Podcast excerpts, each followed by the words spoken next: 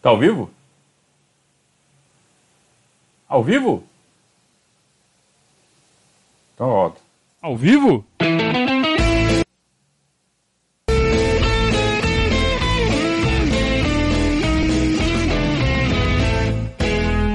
Opa, se tá ao vivo.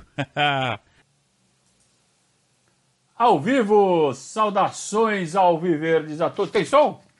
Alô, tem som. Saudações ao Viverdes a todos. Eu sou Conrado Cacassi, estamos começando mais um Periscatso, live que vai até vocês toda segunda e quinta-feira. Se não tiver jogo, já vou avisando, semana que vem tem jogo na segunda e na quinta.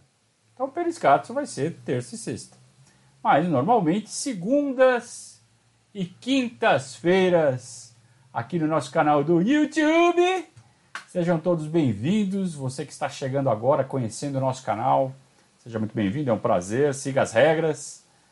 E para você que já está acostumado, boa noite. Já pode começar a fazer suas perguntas aí no chat. Deixe a registrada. Super chat tem prioridade, vocês sabem. E acredito que teremos várias perguntas hoje, porque o Palmeiras vive uma encruzilhada. Aliás, é uma encruzilhada a cada três dias. Manja a tabuada do 3? Manda, manja aquela, aquela. Manja não, né? Falar manja já tem outra, outro significado, né? Hoje, falando de esporte, então já tem que mudar o jargão. É, saca quando. Saca aquela brincadeira do 1, 2, 3? 1, 2 pin? Lembra do, acho que tinha no programa do Silvio Santos, que você não podia falar os múltiplos do 3, você tinha que falar o PIN. Então, no caso do Palmeiras é 1, 2 jogo, 4, 5 jogo, 7, 8 jogo. É, jogo a cada três dias, não importa se é segunda, terça, quarta, quinta, sexta, não interessa.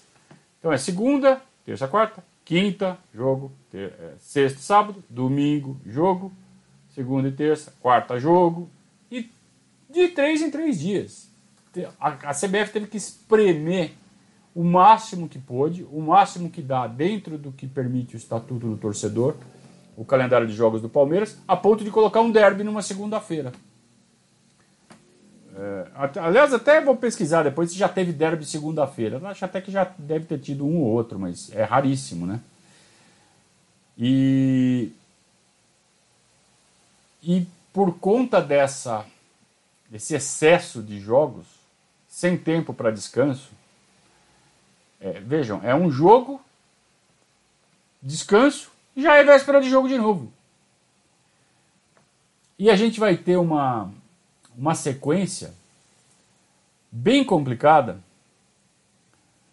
É, eu vou tentar colocar aqui a tela do do calendário de jogos do Palmeiras Tá aqui. Vamos ver se eu consigo colocar ela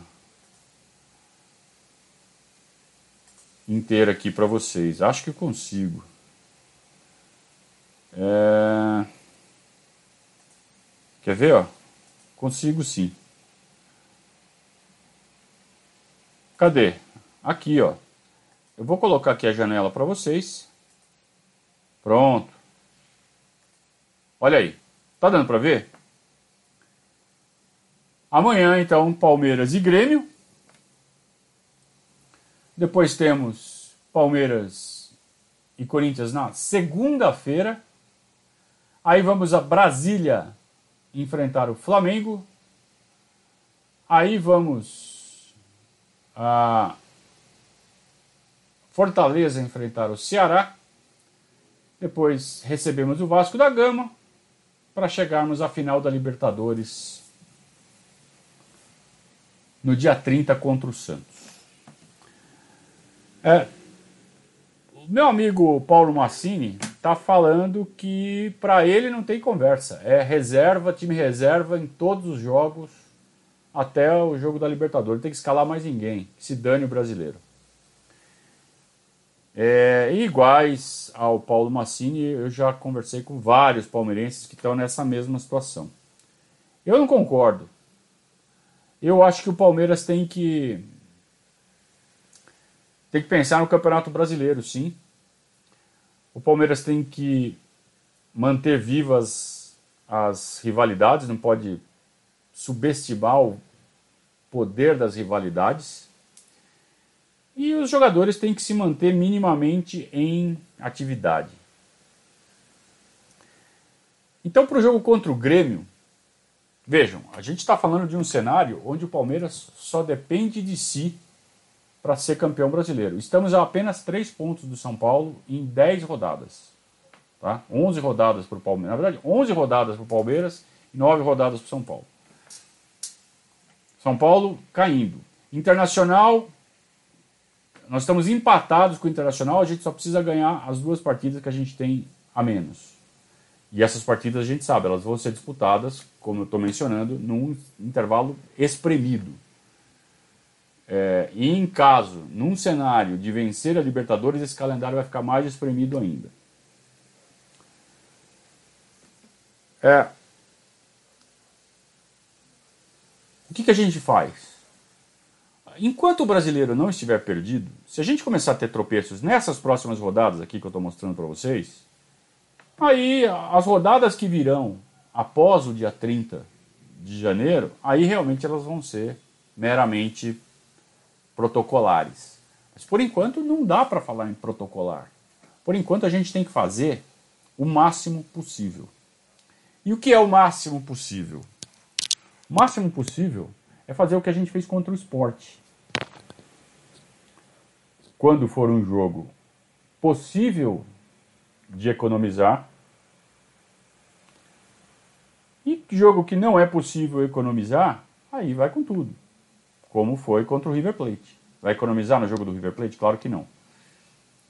Que é o caso, penso eu, e aí, claro que muita gente pensa diferente, mas eu penso que os jogos contra o Corinthians e contra o Flamengo são jogos que você não pode poupar. Você tem que ir com tudo, você tem que ir para matar. É, principalmente o derby. O derby, ele tem um poder que ninguém pode ignorar. As consequências de uma derrota num derby, qualquer que seja a circunstância, ah, escalou o time reserva, não interessa. Estoura uma bomba se acontecer uma, um resultado catastrófico. Então é, é, é muito importante escalar o time principal contra o Corinthians. Então, para mim, esse é o ponto de partida de todo o raciocínio. É o jogo de segunda-feira contra o Corinthians. Força máxima.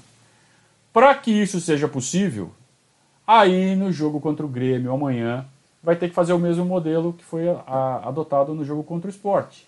Fisiologia, quem que eu posso colocar aqui? Ó, de jeito nenhum, Gustavo Gomes, lembra? Gustavo Gomes, Gustavo Scarpa, é, Luiz Adriano e Vinha. Os quatro foram poupados, nem viajaram.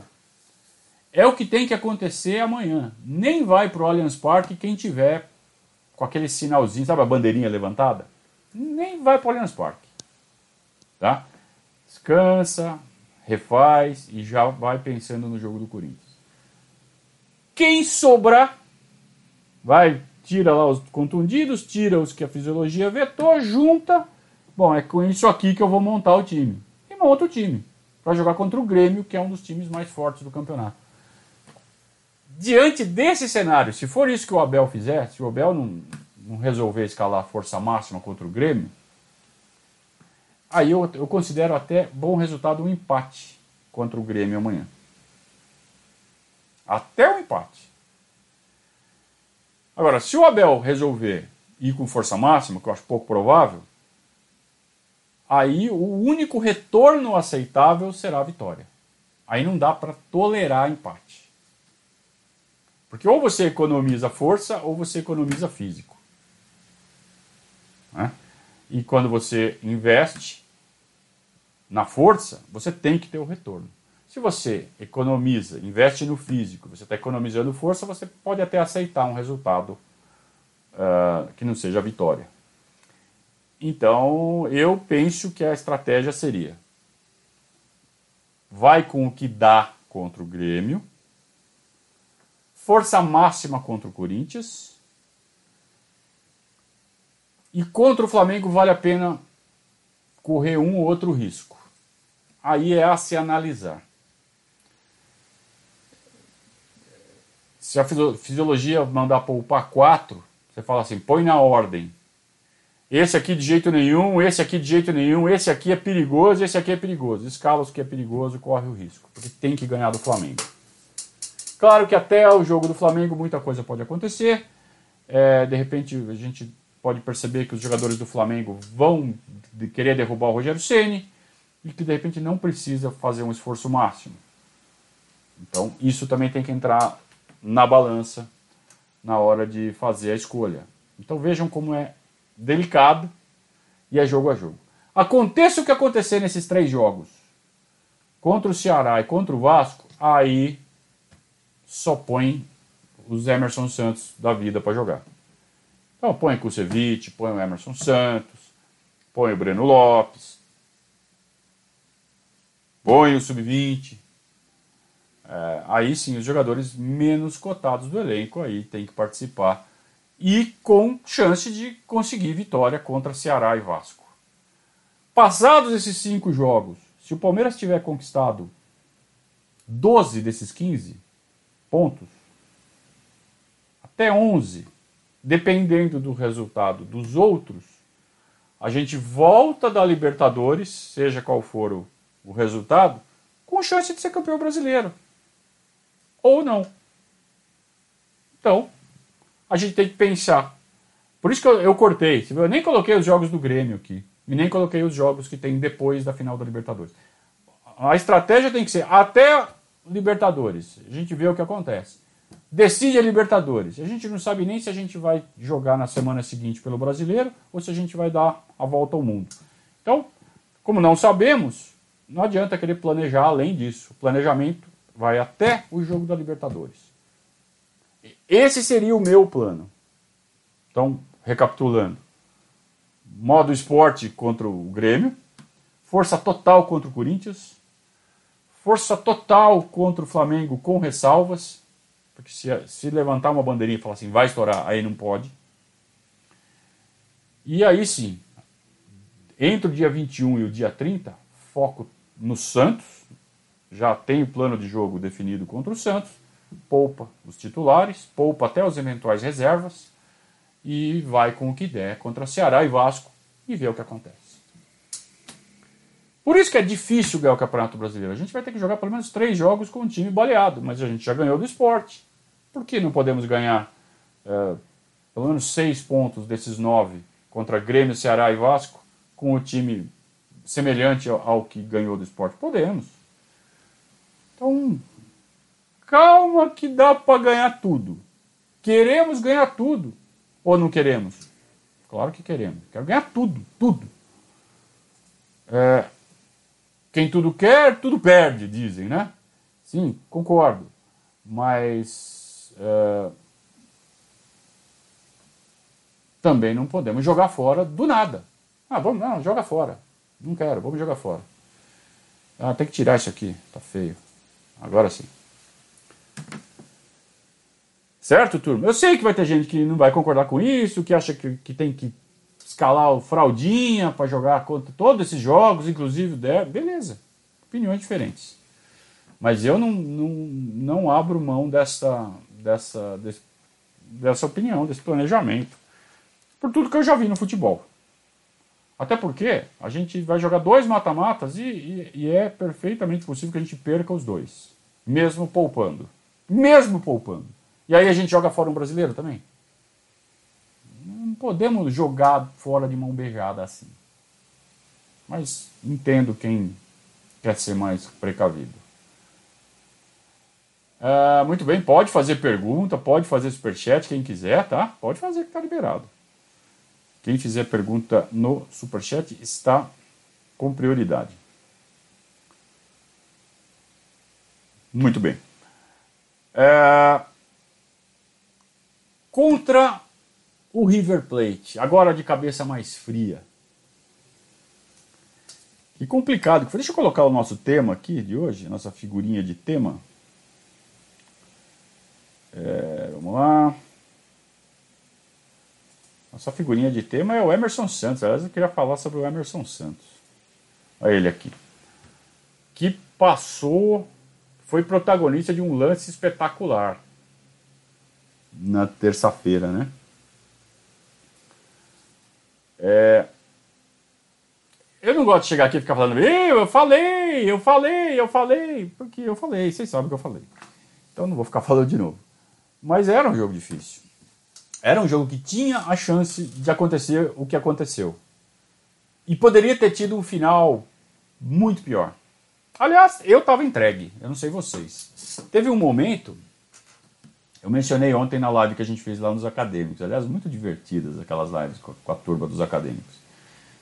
É, teve um momento que eu, eu encostei na cadeira aqui, minha cadeira dá uma reclinada, né? Eu, eu normalmente assisto o jogo em posição de alerta, né? Estou digitando, estou tenso, estou captando as imagens e tentando passar para o texto. Quando saiu o terceiro gol, que depois o VAR anulou, eu me joguei para trás, como quem diz, dá o tiro logo. Dá o tiro na cara, da cabeça mesmo, que é para acabar logo. Porque já foi, perdemos. São seis minutos do segundo tempo e está 3 a 0 para os caras. E os caras estão amassando a gente e o nosso time está morto. Sabe aqueles filmes de Hollywood em que os caras montam o roteiro ali da história que parece que não tem a menor saída, que acabou, já era. E aí tem uma saída mirabolante que ninguém espera, né? E, e o mocinho se salva. Foi Foi o que aconteceu na terça-feira, cara. Que aí os caras é, anulam o gol. Puta, 2 a 0 Mas mesmo assim, vai, a gente vai tomar o terceiro. O River continua amassando a gente. Ele continuou aí o Palmeiras se salvando, se, sabe? Não sei como. Com muita raça dos jogadores. Muita raça. Muita. Então você que fala que o time não tem raça. Não sei o quê. Ó, o time pode ter se abalado emocionalmente, como foi, claramente. É, mas falar que não teve raça, desculpa. Os caras se mataram. E os jogadores do River também se mataram. Então foi um jogo delicioso de assistir para quem não torcia para o Palmeiras. E, que para quem não estava numas de secar desesperadamente, né? Que daí estava torcendo muito para o River e sofreu também. Agora, quem estava assistindo o jogo de boa deve ter se divertido horrores que foi muito louco o jogo. Os, todo mundo dando o máximo, todo mundo se matando por, por cada dividida. E o Palmeiras resistindo, resistindo. E quem é, tá fazendo o esforço para reverter a situação, claro que se desgasta mais. E dá um espaço que pode ser fatal. Então aconteceu de, do, do Rojas de novo expulso. De novo, não. Aconteceu uma nova expulsão contra o River Plate por deixar espaço. Dessa vez foi o Rojas, né? No outro jogo foi o Carrascal. Aliás, foi muito mais por cabeça quente do que por, por espaço da outra vez. Dessa vez foi porque uh, poderia ter uma arrancada e o Rojas, até inocentemente, né? É, deu um, um rapa por trás, já tinha amarelo, foi expulso. Pô, mas parecia que o River continuava com Parecia que o River ficou com 12 e o Palmeiras ficou com 9. Porque eles ganhavam toda a disputa.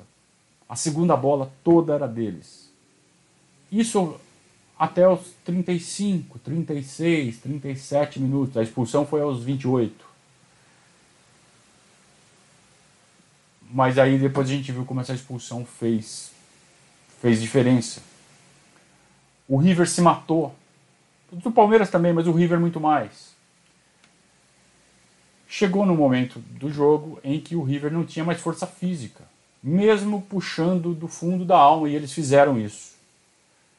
E começou a prevalecer, começaram a prevalecer os jogadores do Palmeiras. Nas divididas, nas bolas aéreas, os caras do River não conseguiam saltar. Então os caras metiam bola na área, nossa, nossa zaga tirava todas. Até que teve aquele lance que Foi o Enzo, eu não sei quem que deu a primeira cabeçada. O Everton defende a bola no rodapé esquerdo. Para quem assistiu a Copa de 82, acho que vai se lembrar da defesa do Dino Zoff contra o Brasil na, na Copa de 82. No último lance do jogo, O Oscar sobe, cabeceia no chão. Era gol. Apareceu do nada o Dino Zoff, o goleiro da Itália. Defendeu. É, só que nesse, né, nesse lance do River Plate, teve mais três. Aí lembrou o lance do Rodolfo Rodrigues contra o América de Rio Preto. Também quem, quem, é de, quem assistia futebol em 83 vai lembrar. Aquela sequência maluca na Vila Belmiro. O Rodolfo Rodrigues sendo metralhado pelo, pelo ataque do América de Rio Preto. Foi a defesa do Palmeiras, só que não foi o goleiro, né?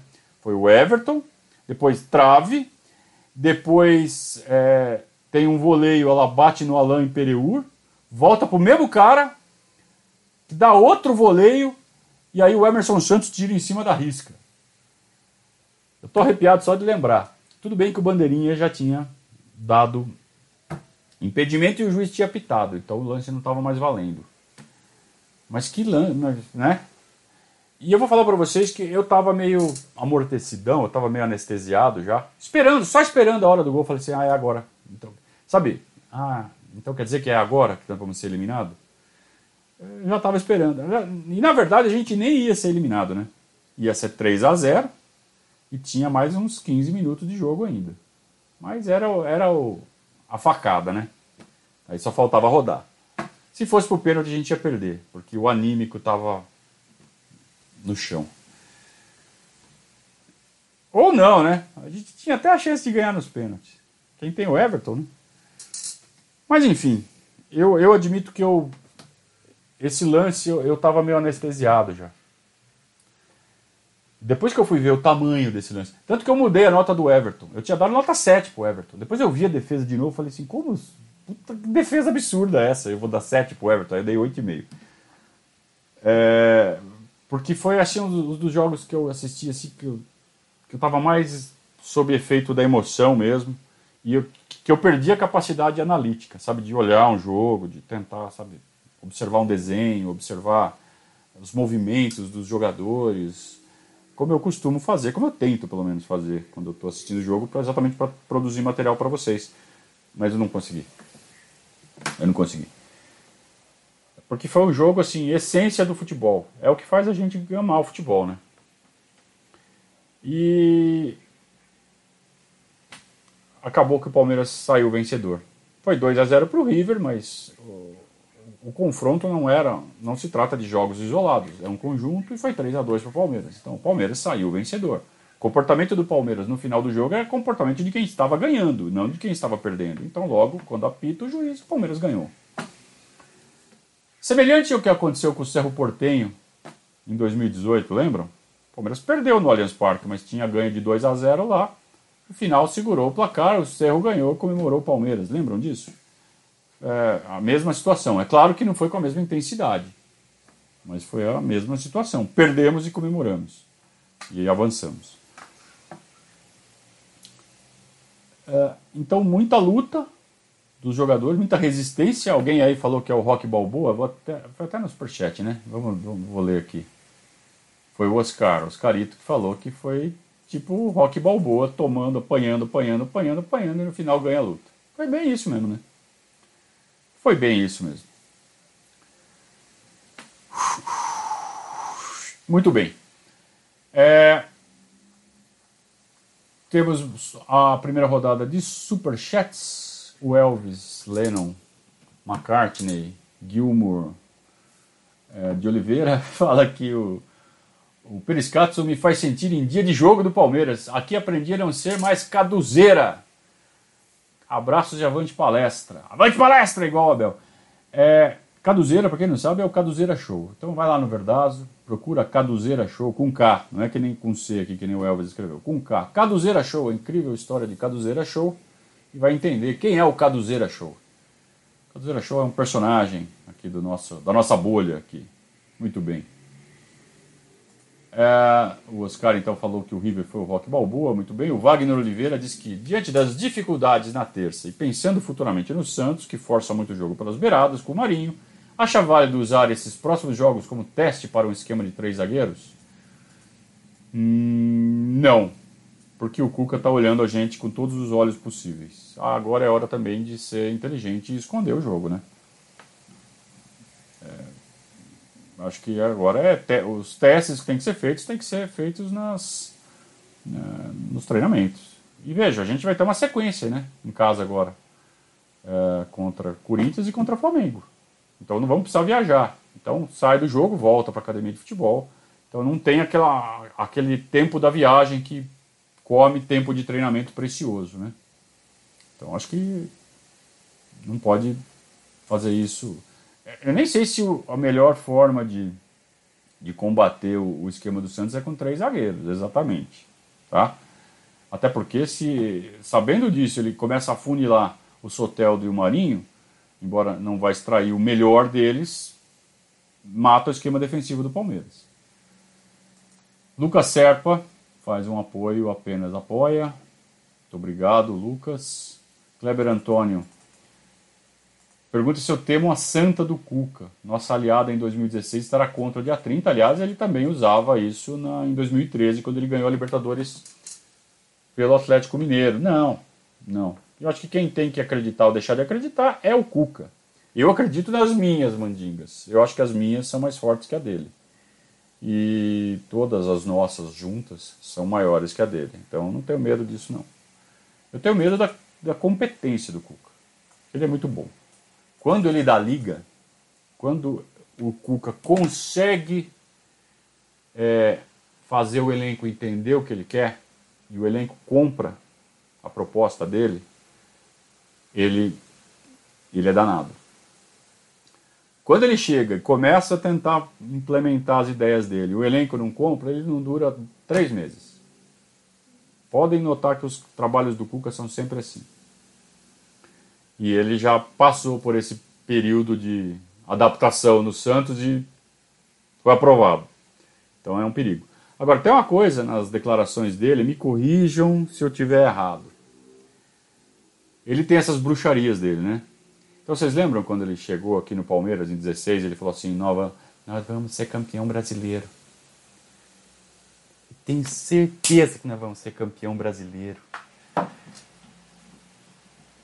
E fomos. Ele chegou no Santos, o que, que ele falou? Nós vamos chegar na final da Libertadores. Mas ele não falou campeão. Não foi? Ou estou enganado? Posso estar enganado, mas eu, eu, comecei a puxar pela memória aqui e falei assim: ele, ele não prometeu ser campeão, ele prometeu o final. Então ele já cumpriu. Então a bruxaria dele já foi. Não foi? Ou ele falou que ia ser campeão, não lembro. Me ajudem aí nessa. Muito bem.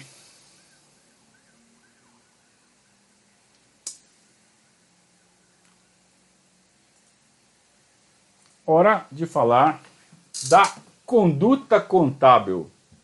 Conduta contábil, parceiro do Verdazo para o ano de 2021 também. Conduta contábil é assessoria empresarial, estreitando o relacionamento para caminharmos lado a lado. É o motto da conduta contábil, que faz os serviços de departamento contábil, claro, ponto forte, né, o principal carro-chefe da conduta contábil, mas também, com toda a competência, faz o departamento fiscal, todo o planejamento de impostos, é, tudo que é necessário fazer para que você não tenha problemas com o fisco.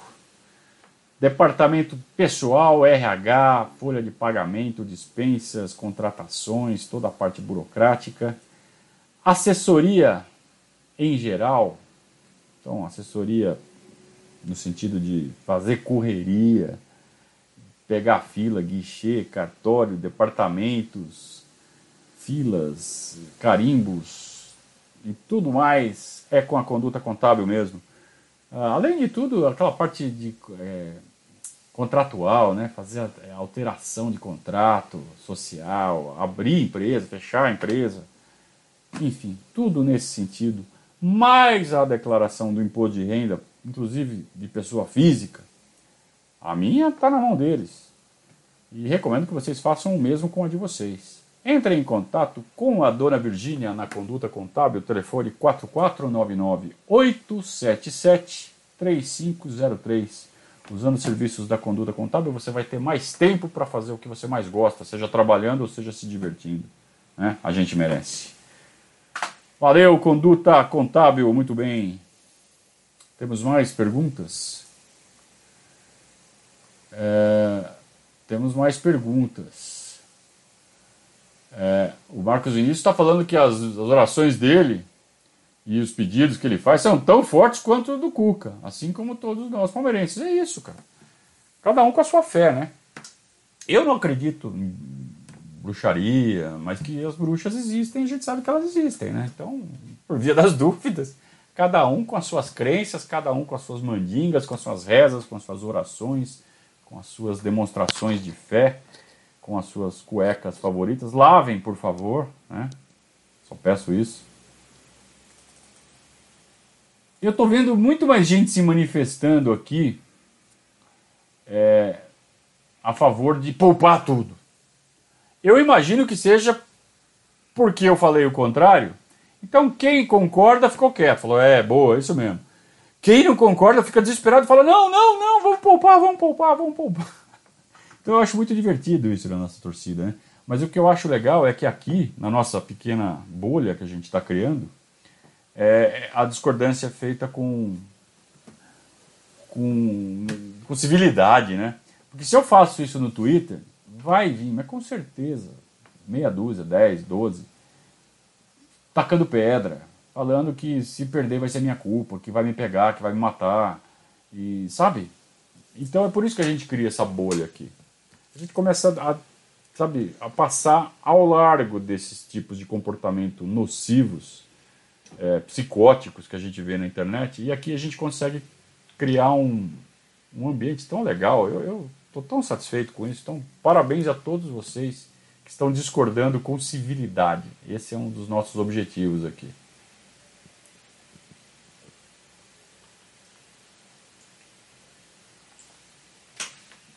Aliás, hoje o Abel participou, né, do sorteio da do, do mando dos mandos das finais da Copa do Brasil, Palmeiras e Grêmio. O Paulo Nunes sorteou a bolinha do Palmeiras, então o Palmeiras vai receber o, a finalíssima, o Allianz Parque vai receber a finalíssima, num evento que contou com a presença dos dois treinadores. Curioso isso, né? Então é a CBF mais os patrocinadores da Copa do Brasil, a fábrica de pneus Continental, né? Investindo na promoção do evento. Inclusive o Abel fechou a participação dele elogiando a, essa parte comercial, fazendo que, que todos entendam, o torcedor também entenda que é uma indústria né, faz parte da indústria do entretenimento e que eles têm plena consciência disso, que eles são atores dessa indústria. É, e que não, independente de, de, ser uma indústria de entretenimento, que eles têm que ter muita competência, muita competitividade, que é isso que faz deles serem personagens de destaque. Essa foi uma das, das deixas que o, Adel, que o Abel fez na, nesse sorteio. É, mas outra coisa que ele falou, que vocês estão mencionando aí, é exatamente essa questão da, da superstição, né? Uma das perguntas foi se ele era supersticioso. Eu acredito até que isso foi meio que para dar uma cutucada no Cuca. O jornalista tem isso, né? Ele fala assim: ah, vamos perguntar se ele é supersticioso, porque se ele falar que acha besteira, que acha bobagem, a gente já acende uma rivalidade com o Cuca. É claro que foi pensando nisso. Mas o Abel, eu não sei se ele foi esperto ou se ele realmente é, falou de coração ou as duas coisas. Pode ter sido até as duas coisas. Ele falou, ó, cada um com a sua crença. Que é o que eu acredito também, cada um com a sua crença, cara. Eu não acredito em nada, mas tem palavras que não podem ser usadas lá no, no, nosso, no nosso grupo de padrinhos. Palavras que atraem ela, ela que dorme leve, sabe aquela? A gente nem fala o nome dela. E todos os seus sinônimos. A gente não fala para não acordar, né? Agora, eu não acredito em nada. Eu só acredito em trabalho, em futebol. Não acredito em nada. Mas que não pode falar essas palavras, não pode. Né? Isso é claríssimo também. O que achou contraditório? Por quê?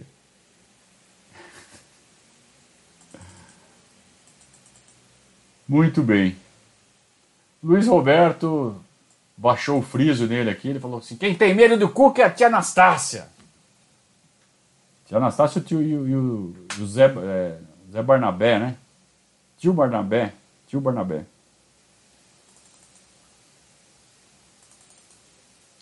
O Jonas pergunta se entrar com o mesmo esquema da ida não foi um erro pelo River já ter estudado como jogamos na Argentina? Agora é fácil falar. Mas e se o Abel muda o esquema? O River dá um pau no Palmeiras, aí você estaria falando assim: Porra, o esquema lá na Argentina deu tão certo, por que, que, não, por que, que foi mudar? Então é tão fácil falar agora, né? Tomar essa decisão agora. Tomar essa decisão antes é complicado. Então eu acho que essa também deve, deve ter passado essa dúvida na cabeça do Abel. Mantenho ou mudo? É... Não é fácil.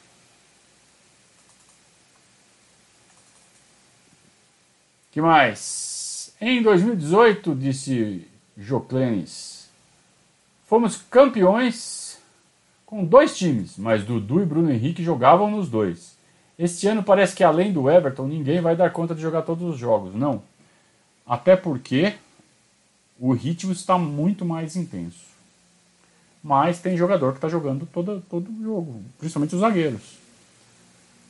E estamos pagando o preço. Você vê, o Luan sentiu, Agora o Gustavo Gomes sentiu. Até zagueiro, que é uma posição que em tese se desgasta menos, é, os caras estão sentindo. Lateral, estão poupando toda hora. Só quem não está sendo poupado é o Gabriel Menino. Mas aí também é aquela questão individual, física, né, de como reage o organismo de cada um. Parece que o menino tem um físico realmente privilegiado, coisa que o Patrick de Paula, por exemplo, já acusou. É, é, incômodo na coxa, por exemplo. É, às vezes não é nem o físico, às vezes é, sabe, o jeito de correr, o jeito de dar uma passada, a forma como arranca, é, sabe, a mecânica movi do movimento de cada jogador. Às vezes tem jogador que. Vou tentar dar um exemplo, fazendo um paralelo com o tênis para vocês. Vocês já viram o Roger Federer jogando? Vocês já viram como os movimentos dele são extremamente redondos, não, não, não é brusco. Então ele consegue ser extremamente competitivo com movimentos mecanicamente perfeitos. Então ele tem uma, uma incidência de lesão na carreira muito menor do que, por exemplo, o Nadal, que é um cara que é porradeiro, ele enfia a mão na raquete. E, e aí ele acaba tendo lesões. É, o Guga tinha lesões no quadril por causa do, da forma como ele fazia o movimento, é, principalmente com a, com a canhota, né, quando ele fazia o, o backhand. Então ele tinha que girar demais o quadril, a hora que ele firmava o pé, o movimento mecanicamente forçava demais. Então isso acontece no futebol também. A forma como o cara se acostumou a correr, o cara com a forma, a forma como o cara aprendeu a chutar o cara tem mais tendência de lesão. Às vezes não é nem a, a resistência física do cara, é o jeito que ele força demais. Então o cara tem que, às vezes, reaprender a chutar, a correr para não forçar tanto.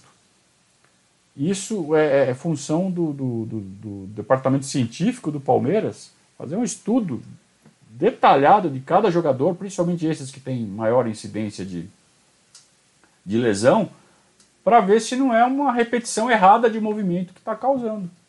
Às vezes o cara fala assim, pô, a gente está tomando todos os cuidados, vitamina, suplemento e não sei o que, e o cara se machuca. Às vezes é por isso. Newton, Newton apoiou, apoiou o meu planejamento. Primeiro, ainda fez com o superchat. Obrigado, meu primeiro cinegrafista. É, quem tudo quer, tudo perde, também, tudo bem, mas também quem não arrisca, não petisca, né? Tem os dois lados da moeda, cara. É muito bem observado, Newton.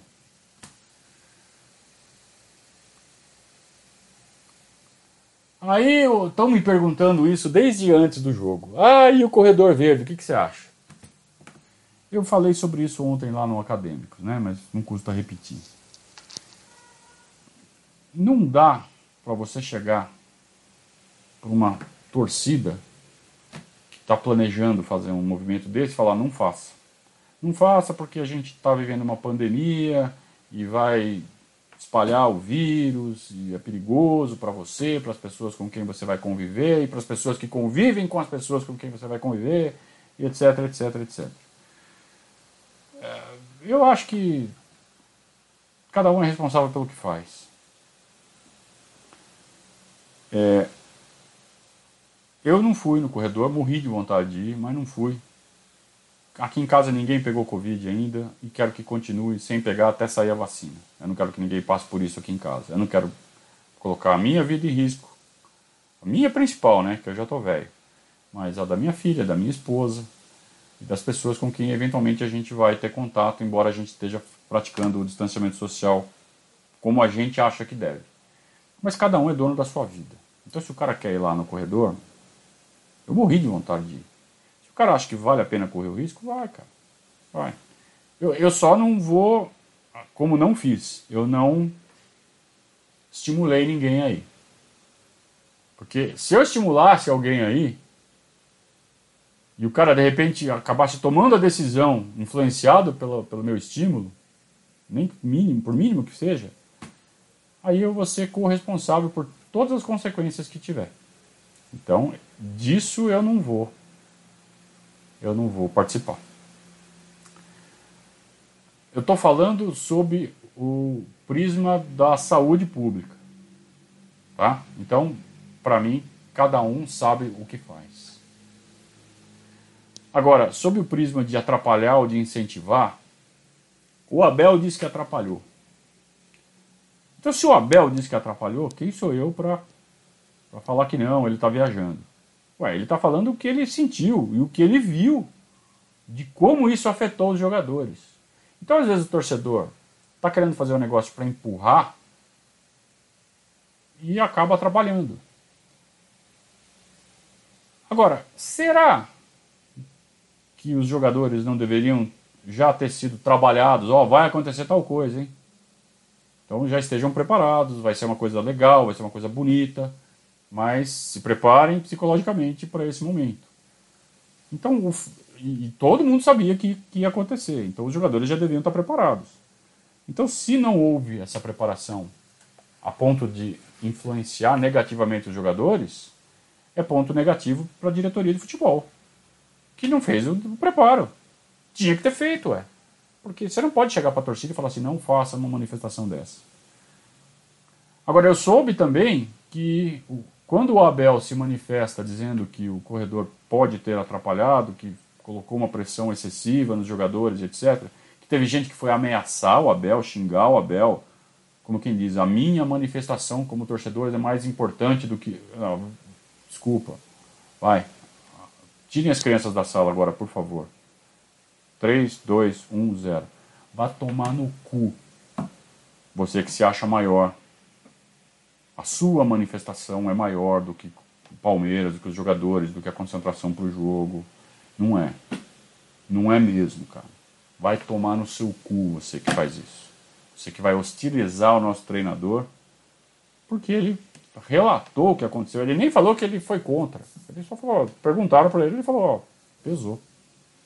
E acabou. Aí o cara vai lá hostilizar. Vai tomar no seu cu. Tá? Então tem assim, assim é, esse tipo de torcedor se acha maior que o Palmeiras. Esse tipo de torcedor é o câncer do Palmeiras.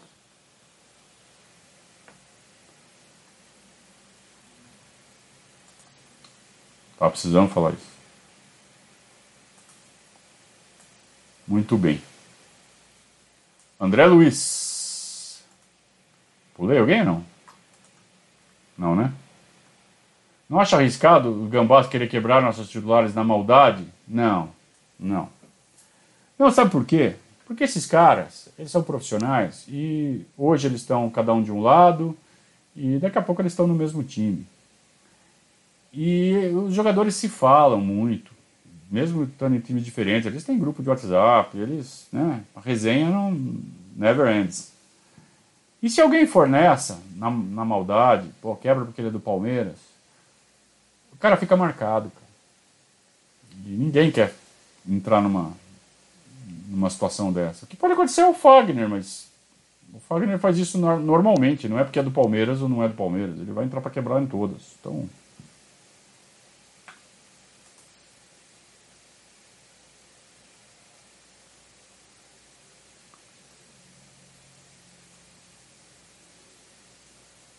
Ah, muito bem. Aí tem um pessoal que fez assim: ah, o, o comentarista tal falou. Que nem, ó, ó, o Fabrício aqui. Os melhores técnicos do momento são Cuca e Mancini, na opinião do Casão. Ele nem cita o Abel. O Casão é aquele cara que, né, para elogiar qualquer jogador, a única coisa que ele fala é seleção, merece seleção. Tem que convocar para seleção, seleção. Agora, por que trazer a opinião do Casagrande para cá? Né?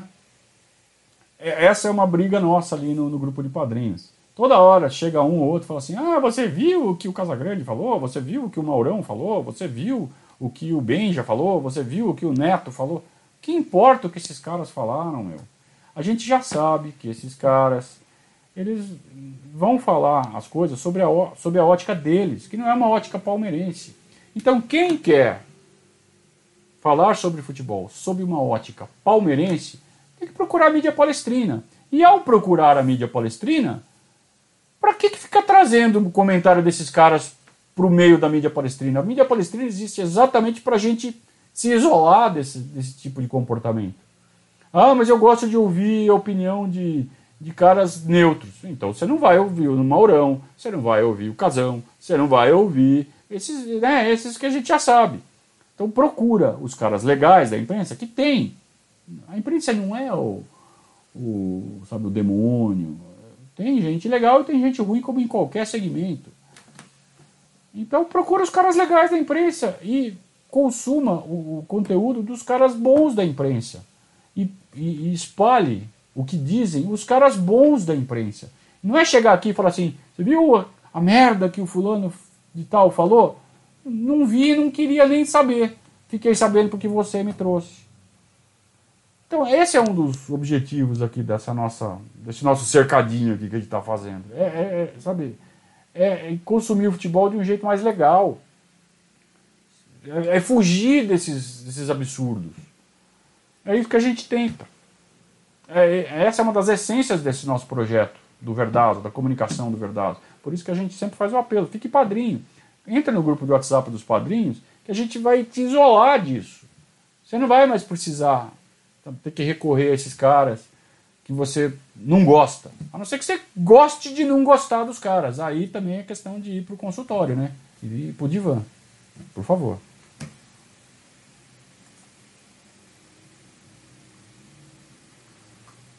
Ah.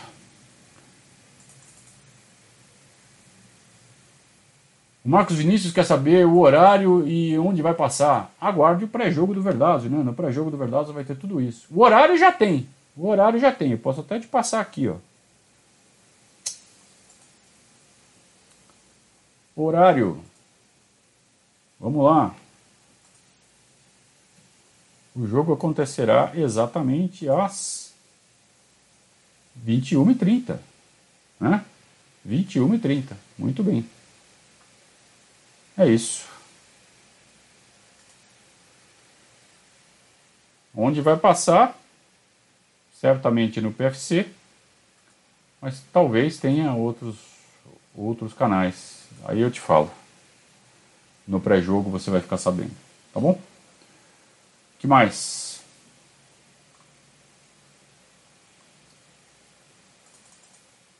Ah, então. Olha o Fabrício se defendendo. Ah, mas eu só acho engraçado. Mas eh, a gente não acha, cara. Se a gente achasse engraçado, a gente tava lá no canal deles vendo eles.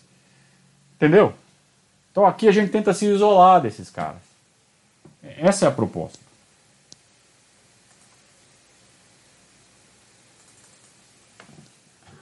O Eric está falando assim: por incrível que pareça, a mídia palestrina é menos clubista que a convencional. As análises que vemos aqui, por exemplo, são totalmente coerentes e imparciais. Parabéns pelo trabalho. Não, senhor.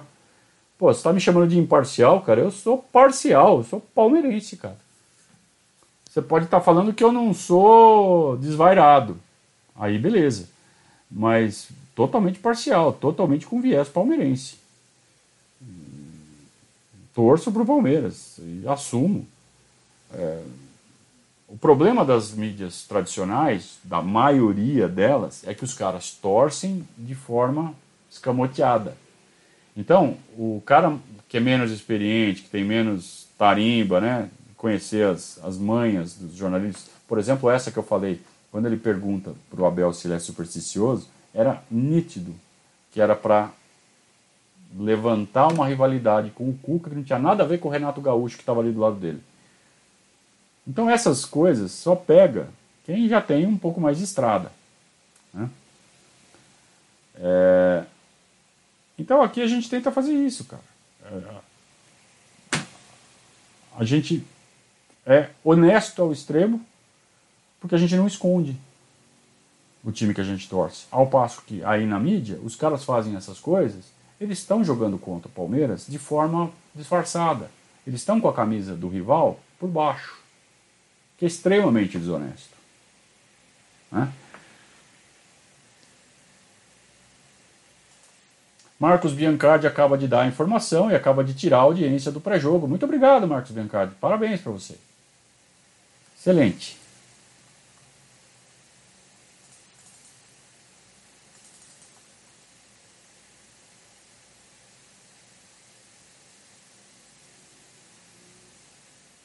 Será que o Wesley joga a final? Pergunta o Fábio Celestino. Fábio Celestino, eu se eu tivesse a câmera da patada apontada aqui para mim agora, eu acionaria para você como é que eu vou saber se o Wesley está ou não.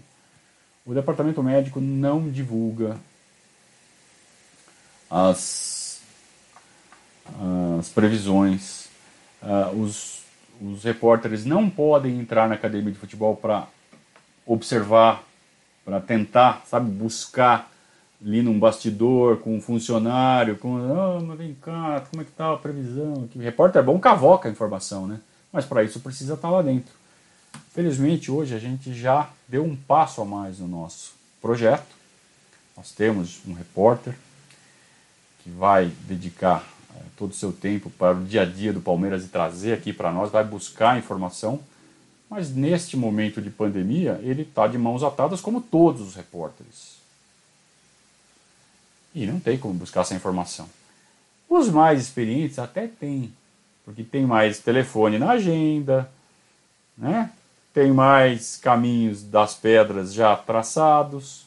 Eles podem até descolar essa informação um pouco mais com um pouco mais de facilidade do que o nosso Gabriel que está começando agora que é estagiário. É, então esse está sendo um dos papéis nossos, né? A gente está desenvolvendo um profissional com muita alegria, um palmeirense entrando na profissão, a gente está ajudando ele a dar espaço na carreira dele, ele está aprendendo. Né? E quando for para valer, quando abrir os portões da academia ele puder entrar lá, aí sim, aí a gente vai buscar essas informações. Aí. Ele vai aprender os caminhos, ele vai aprender, sabe, vai aumentar ali o, o número de telefone ali na, no celular dele, né, agenda de contatos. Aí a gente vai começar. Aí, aí a porra vai ficar séria.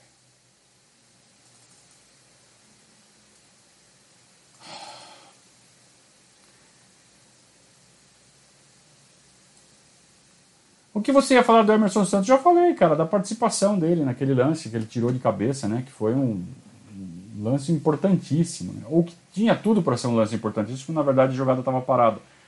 Mas é, que lance, né, cara? Que lance maluco.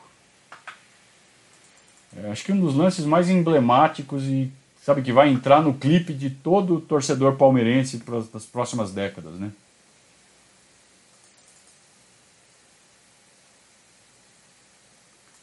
Olha lá, a superstição. Pesquisei que todo time brasileiro que eliminou o River Plate ganhou a Libertadores mais tarde. Muito bem, boa pesquisa. O que isso vai influenciar no jogo contra o Santos? Nada. Mas é legal.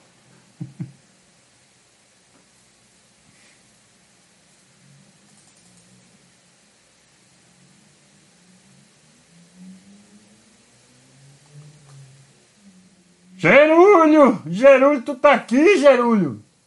O Santos meteu 3 a 0 no Boca, mas o Boca empatou com o Libertar em casa e perdeu para o Inter em casa e perdeu para o Racing também. Esse Boca é meia boca.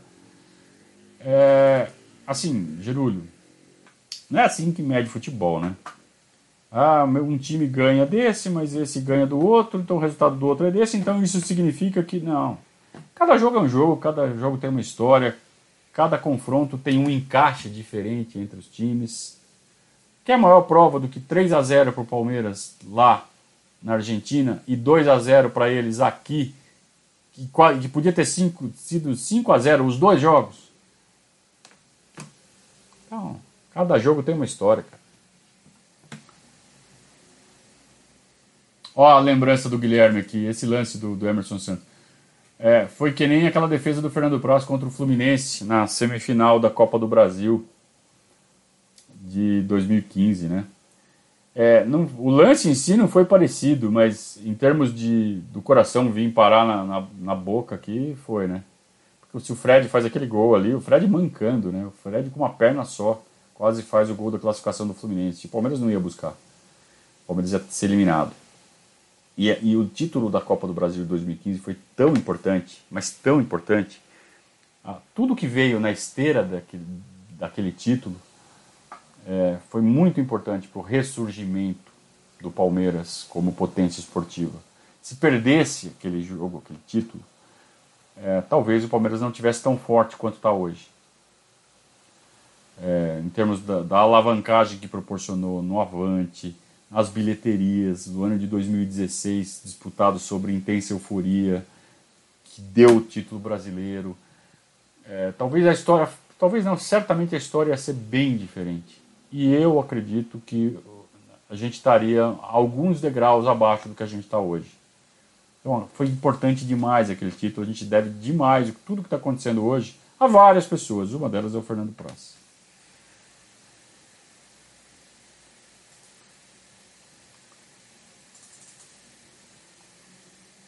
Uh, muito bem, muito bem.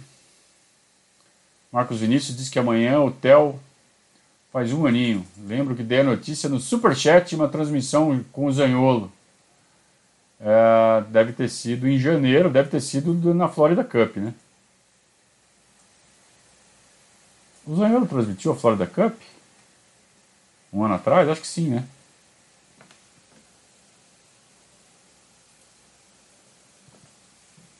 tem que chamar o Gabriel de estagiário para fazer o personagem. É, é, então, aos poucos a gente vai criando ali a, a química. Fique tranquilo que vai. A gente sempre vai tentar fazer um negócio legal, descontraído, mas sem palhaçada, né? A gente vai achar o jeito verdazo de fazer.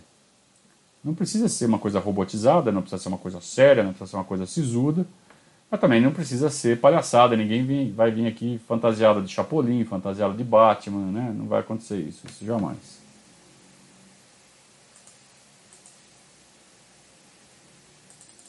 Rodolfo está preocupado com a arbitragem. Palmeiras não deve aceitar a arbitragem brasileira na final da Libertadores. Concordo, concordo, mas também não deve ser arbitragem paraguaia nem argentina. tenho muito medo de, de árbitro paraguaio e de árbitro argentino. Então, você vê, o cara que estava no VAR ali que fez o serviço era colombiano. Né? O árbitro principal era uruguaio. E vejam, a decisão final é, foi do árbitro. Então você pode falar assim: ah, o árbitro ia roubar. Não, o árbitro errou. Aí o VAR falou: vai lá na tela e corrige. A decisão foi do uruguaio. Aí ele olhou, olhou com todas as câmeras possíveis, aí ele tomou a decisão correta. Se ele quisesse roubar, ele roubava. Você acha que se ele não quisesse dar aquele pênalti do, do Alain Pereira, ele não dava? Dava. Ele podia falar que não, eu vi um toque de joelho ali e acabou. Olha lá, olha o joelho batendo. Não tá batendo, não, tá assim. E marca o pênalti. Então, assim, não importa muito a, a, a, nacionalidade. Importa a intenção. Agora, o histórico diz que a intenção tem muito mais chance de estar corrompida se ele for paraguaio ou brasileiro, ou argentino. Então, bora para árbitro chileno, para árbitro uruguaio, para árbitro colombiano, boliviano, o que for. Mas não pode ser brasileiro, nem argentino, nem paraguaio.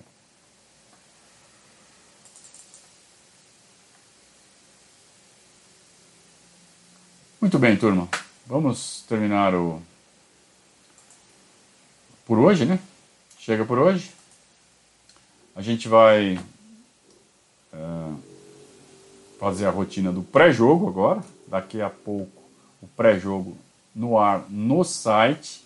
Embora o Marcos já tenha dado parte das informações que vão tirar a audiência do site, mas não tem problema. Vai ter muito mais informações além de horário e televisão. É, então, conto com a audiência de vocês também no pré-jogo. E amanhã, rotina de jogo: Palmeiras e Grêmio no Allianz Parque, a partir das 21h30 o jogo. 20, 21 a gente começa no Instagram, pré-jogo. Intervalo também no Instagram e o pós-jogo de volta aqui no nosso canal no YouTube. Então deixe seu like, você que ainda não deixou. Você que não está inscrito no nosso canal aqui no YouTube, então dá aquela gongada se inscreve no, no nosso canal aqui e também lá no Instagram. Instagram, é, nosso Instagram é Verdazo CEP, tá? Verdazo SEP, Sociedade Esportiva Palmeiras. Então entra lá e se inscreva também no nosso canal do Instagram. É importante para nós a gente crescer esse número para desbloquear uma série de funções para o nosso trabalho ser mais divulgado pela ferramenta. Então é importante a gente chegar nesse 10 mil você fazer parte desse número vai ser uma ajuda muito grande. Serei muito grato a todos vocês. Até amanhã, turma. Palmeiras e Grêmio amanhã. Um, dois, três, um, dois, pin. É, já errei. Já teria sido eliminado. Um, dois, pin. Quatro, cinco, pin. É dois dias de descanso, jogo, dois dias, jogo, dois dias, jogo. Isso até o fim de janeiro, quando jogaremos a final da Libertadores. Grande abraço a todos. Muito obrigado pela companhia e saudações ao Viverdes.